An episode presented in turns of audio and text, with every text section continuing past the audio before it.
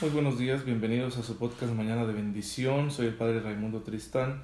Espero en Dios que se encuentren todos muy bien. Les envío un cordial saludo, un fuerte abrazo a todos los que tienen la amabilidad de seguirme a través de redes sociales para que compartamos juntos la palabra de Dios, la fe de la Iglesia que ilumina el camino de nuestras vidas, que nos enseña a vivir y hacerlo de la mejor manera posible para ser dichosos en esta tierra e ir preparando nuestro camino al cielo.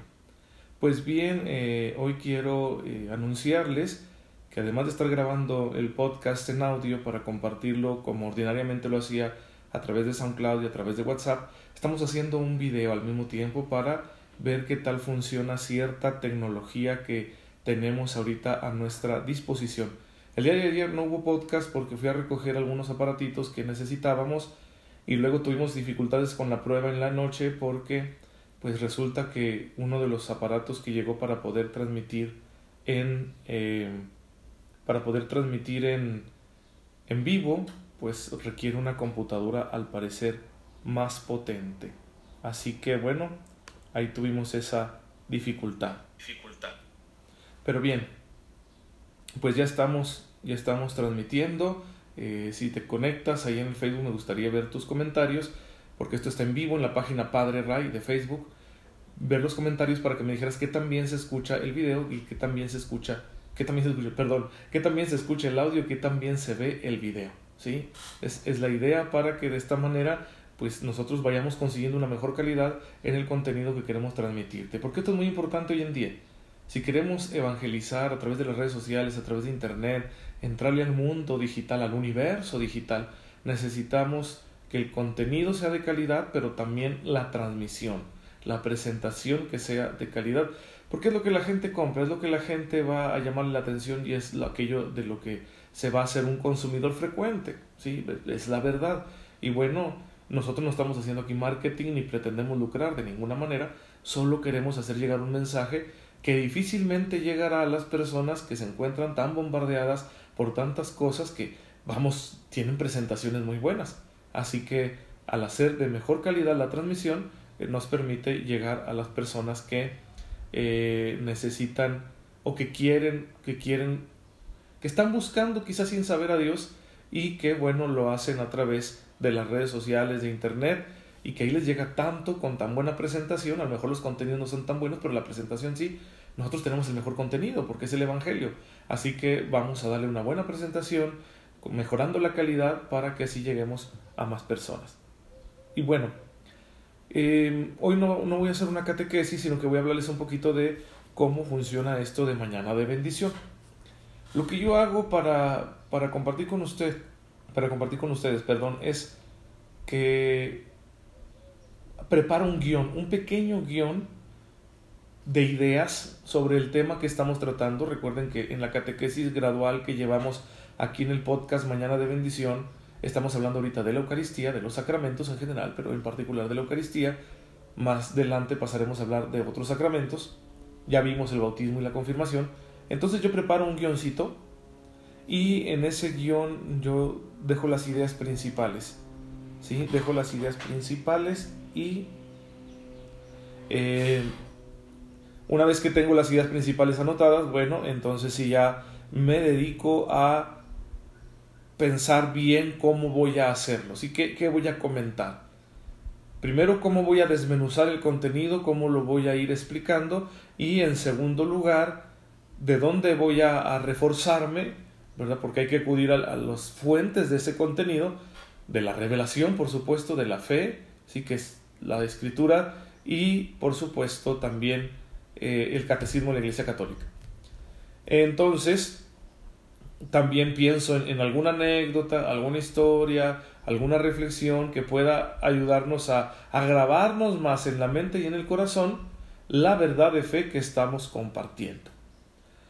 En mi punto de partida es la Biblia, por supuesto, y, manejo dos traducciones de la Biblia. La Biblia de América, porque me parece que es una buena traducción. Yo no soy experto en Biblia, pero es, me parece que es una buena traducción y que además está en el español al que nosotros estamos acostumbrados.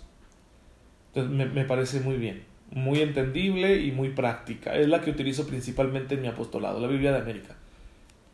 Pero también la Biblia de Jerusalén, porque también desde mi punto de vista es la mejor Biblia de estudio que tenemos en lengua española y porque es muy, es muy literal y te explica detalles, ¿verdad? los comentarios son muy buenos, te explican detalles de por qué esta palabra, cuál es su origen lingüístico, qué nos puede estar diciendo en el contexto de ese texto bíblico que estamos reflexionando y un largo etcétera de cosas buenas que a mí me sirven.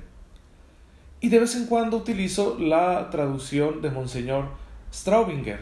Es, es una Biblia muy buena, que me gustan mucho los comentarios sobre todo, así que son las tres Biblias que utilizo para mi podcast y para todo el apostolado, la evangelización que, pues, que, debo hacer como sacerdote. Luego, por supuesto, está el recurso al catecismo de la Iglesia Católica, ¿sí? Es un libro de consulta que debes tenerlo como libro de cabecera. ¿sí? Aquí es, es el resumen, la síntesis de la fe católica. Es un libro grueso, no es un libro para leerse de, de golpe sino que tienes que tenerlo ahí para consultarlo. Puedes irlo leyendo poco a poco, pero también si tienes algún tema que te interesa, bueno, te vas al índice temático y aquí lo buscas y te va a dar los números donde tú encontrarás una explicación oficial de parte de la iglesia que recuerden el magisterio de la iglesia es el intérprete fidedigno y autorizado de la palabra de Dios. Así que para no sucumbir, a las múltiples interpretaciones que existen de las escrituras, de la palabra de Dios, bueno, tenemos el catecismo de la iglesia católica. Está, mm, es muy interesante y es muy útil para nuestra fe, para formarnos en la fe. No, no puedes estar bien formado en tu fe, en tu conciencia, en tu espiritualidad, si no te lees el catecismo de la iglesia católica. ¿sí? Así que ahí hay que tenerlo bien presente y bueno, es, después de la Biblia es el primer libro al que yo acudo, por supuesto. Luego en esta cuestión de los sacramentos he estado utilizando este libro. Es muy bueno, o sea, es un librito muy pequeño pero profundísimo que se llama Vivir la Santa Misa. Es de, de Monseñor Javier Echevarría, es el autor y la verdad es que está muy bien porque profundiza doctrinal y espiritualmente en los principales aspectos de la liturgia de la misa.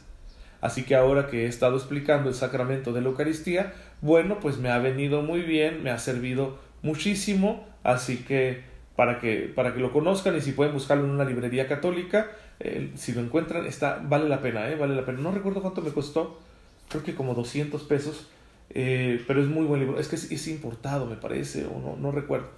Pero es muy, muy, muy buen libro para entender y vivir la Santa Misa es un libro no solo para el conocimiento, sino para la oración. Entonces me ha servido muchísimo para explicar la liturgia de la misa.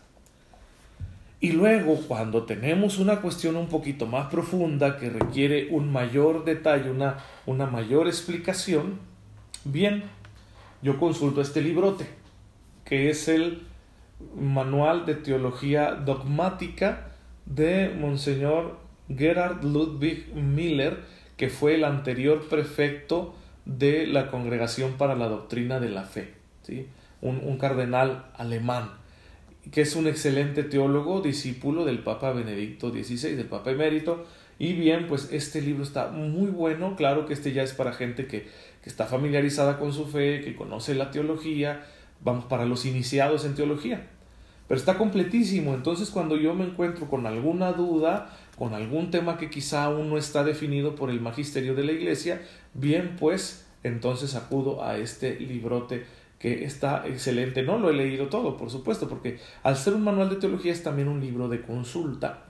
Eh, entonces, en ciertos temas, ciertos puntos agudos, ciertas cosas que a mí no me quedan claras, acudo a este libro para encontrar una, una buena explicación teológica. Así que, hermanos, los libros son muy importantes. Es importante que crezcamos no, no solo no solo en, en, la vida de oración, sino también en el conocimiento de nuestra fe. Y para ello hay que leer. Yo siempre le digo a, a las personas que quieren empezar a evangelizar en redes sociales, especialmente los jóvenes, no te metas a evangelizar en redes sociales si no estás familiarizado con las antiguas redes sociales, con los antiguos medios de comunicación, que son los libros. Porque los libros te enseñan a pensar, a reforzar tu fe, a profundizarla, a no quedarte ahí con las cosas por encimita, a adquirir una mayor habilidad en el uso del pensamiento lógico y también por supuesto enriquecen tu lenguaje y te vuelves más elocuente si estás acostumbrado a leer con frecuencia. Entonces, ¿quieres evangelizar en redes sociales? No lo hagas si no estás leyendo. Si no eres un buen lector, no te metas a esto. Porque las redes sociales son muy atractivas, sí, te van a lanzar a la fama, aunque sea una fama momentánea, pero el diablo te puede comer si no estás listo, porque te van a contra, contraargumentar las personas y te van a atacar y te van a hacer dudar. Entonces, si tú no tienes una fe bien cimentada, con la cabeza bien amueblada, y para eso están los libros, pues entonces va, va, a ser contraproducente el hecho de que te lances así a evangelizar en redes sociales. Y bueno, además estoy leyendo otros libros, bastantes libros, gracias a Dios. Eh, aquí en el seminario tengo el tiempo, la oportunidad de hacerlo. Pero quiero hablarles de este que se llama Manual Básico para Católicos sin Complejos. Su autor es un español, José González Orrillo, y es de la editorial Secotia. No sé si podamos conseguirlo aquí en México, yo ya no me acuerdo ni dónde lo compré. Y lo tuve durante mucho tiempo sin leerlo, hasta con su, su funda de, de hule y pues no, no, no lo leía, tenía otras cosas que leer. Por fin empecé a leerlo y es un libro muy bueno, es muy práctico, porque se enfrenta a los prejuicios más comunes que existen en el mundo en cuanto a la Iglesia Católica y bueno, los va desmontando. Eso te ayuda a tener confianza, ¿no? En cuanto a católico, de poder dar explicaciones de estos puntos críticos que existen de la historia de la Iglesia, nadie los niega, pero que conocerlos en la verdad y no en la magnificación que te dan, ¿verdad? Los medios seculares, la cultura popular, y, es muy bueno, la verdad. ¿sí? Sobre todo los jóvenes que están ahí en un grupo de, de, de, pastoral parroquial, que están en algún apostolado, que están en la escuela católica, etcétera, y que quieren defender su fe, bueno, les viene muy bien este libro que se llama Manual Básico para Católicos sin Complejos, ¿sí? De el autor José González Zorrillo, que reconoce haber sido eh, pues él, se reconocía como ateo y de, haber sido anticristiano, ¿no? Era, tenía muchos prejuicios contra la iglesia y atacaba a la iglesia, tuvo su conversión, gracias a Dios, y bueno, nos dejó este libro como para decir, miren, si quieren responderle a alguien que era como yo era antes, digo que es que como yo era antes, pues aquí está este libro, ¿sí? Así que hay que, hay que animarse a conocer buenos libros para profundizar en nuestra fe. Bueno, pues esto es Mañana de Bendición, es el medio que con humildad, con la gracia de Dios hemos podido poner al alcance de todos ustedes y que yo espero que sigamos creciendo, que sigamos divulgándolo, que sigamos llevándolo a más personas para que de esta manera, si, si, les sirve, si Dios quiere, se acerquen más a la fe, profundicen en su fe y en su espiritualidad, en su vida de oración. Eh, yo espero que pronto, gracias a esta tecnología que hemos adquirido, pues podamos eh, incursionar en YouTube. Porque fíjense, a través del Facebook y a través del WhatsApp, estamos llegando, como tantas cosas en la iglesia, a un público mayoritariamente femenino. Tenemos más o menos estos rangos. Mujeres de, de 25 a 35 años son las personas a las que más llegamos mediante el Facebook. Y mediante el WhatsApp llegamos sobre todo a mujeres de 35 a 45 años. No es que esto esté mal, bendito sea Dios. Estos dos sectores de población femenina son los que sostienen a la iglesia. Sí, son los que actualmente están más activos en la iglesia. 80% de las personas que sirven en la iglesia son mujeres. Sin embargo, es importante saber que en YouTube las estadísticas están invertidas. Hay un 80% de hombres interactuando en YouTube contra solo un 20% de mujeres. Así que YouTube es mayoritariamente masculino. De manera que si nosotros podemos llevar estos contenidos a YouTube, que es lo que esperamos hacer, pues entonces estaremos llegando a un público masculino que como nos hace falta en la iglesia que cada vez haya más hombres, ¿sí? No es por ninguna clase de machismo ni nada, sino porque son la mitad de la población. ¿Cómo es posible que se queden tantos varones sin acercarse a la fe, sin participar activamente en la iglesia? Así que, bueno, ojalá que podamos incursionar y que podamos hacerlo pronto ahí en esta red social que hoy en día es tan importante, que es YouTube. Hermanos, hemos llegado al final de nuestro podcast. Vamos a pedirle al Señor que nos bendiga en esta mañana. Señor, te damos gracias porque nos permites conocer la verdad Ayúdanos a poner en práctica todo lo que tú nos enseñas y concédenos comunicarlo a los demás con fidelidad y con alegría, para que un día, Señor, todos los corazones estemos unidos en tu amor. Te pedimos esto por tu amado Hijo Jesucristo, nuestro Señor, que contigo vive y reina en la unidad del Espíritu Santo y es Dios por los siglos de los siglos. Amén. El Señor esté con ustedes. La bendición de Dios Todopoderoso, Padre, Hijo y Espíritu Santo, descienda sobre ustedes y los acompañe siempre. Muchas gracias por dejarme llegar hoy a sus hogares y a sus corazones. Nos vemos mañana si Dios nos lo permite.